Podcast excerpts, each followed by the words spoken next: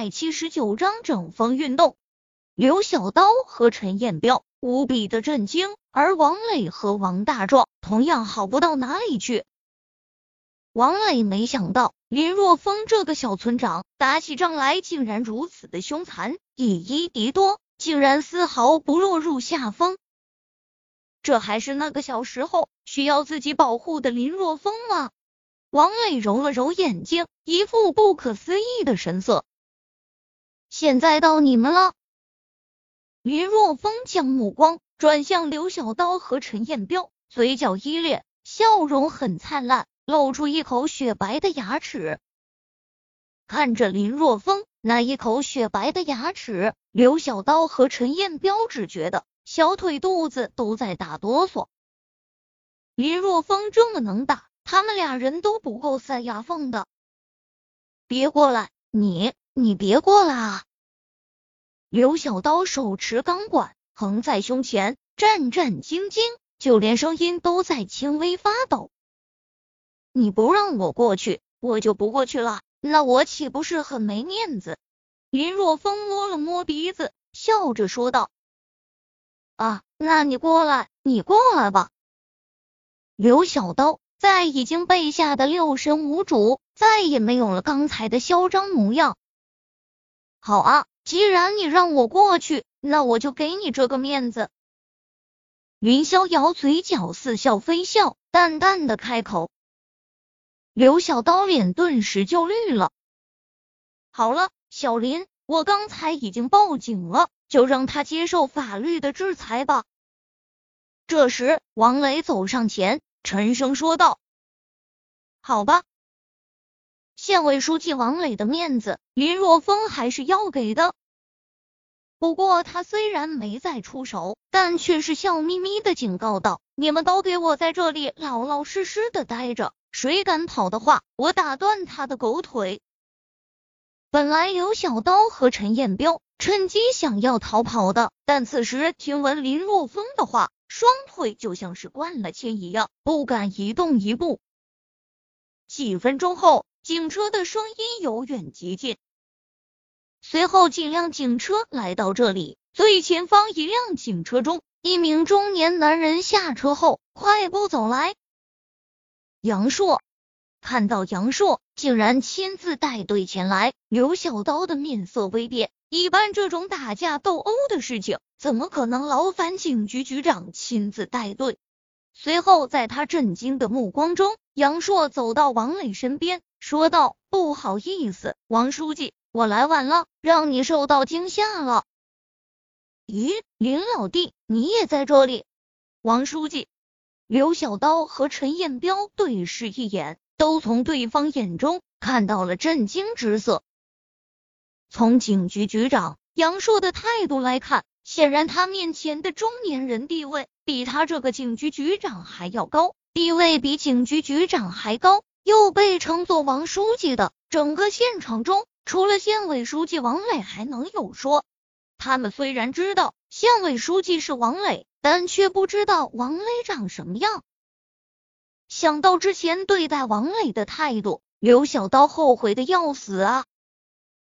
这可是县委书记，整个县城里的一把手啊，自己竟然得罪了他，真是自己作死啊！没事，有小林在。想必刀山火海也安全。王磊说道：“将这些人全部抓起来，这里可是县城，竟然持械斗殴，看来我们县城的风气是应该好好整顿一下了。”叫救护车！杨硕对着手下的警员吩咐道：“将受伤的全部送到医院，没有受伤的带回警局，仔细的审问。”吩咐完后，杨硕将目光转向王磊，说道：“王书记，这有我们警方的疏忽，您放心，接下来我会做好一个整顿县城风气的方案。”王磊点了点头，说道：“对了，小林啊，今天这事到底是怎么一回事啊？”县委书记王磊和警局局长都在。林若风想了想。与其自己去处理这件事情，不如交给政府去做。当下，林若风就将事情的来龙去脉全部告诉了王磊和杨硕两人。还有这种事情？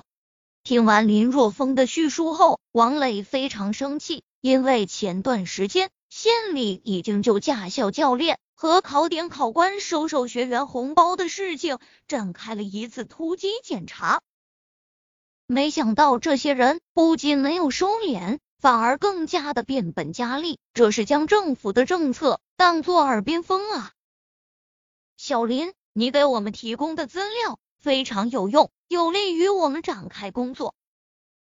拍了拍林若风的肩膀之后，王磊说道：“你放心吧，这件事就由我们县政府来办。这一次一定要彻底的清除这些人渣败类。”打了一个电话给四 S 便来拖车，林若风和王大壮便一同前往警局。事情因他们而起，他们要去警局。做一个简单的口供，因为有拍摄的视频在，而且这件事又涉及到了县委书记陈彦彪和刘晓丹刀，根本不敢有任何的隐瞒，就将一切都给招了。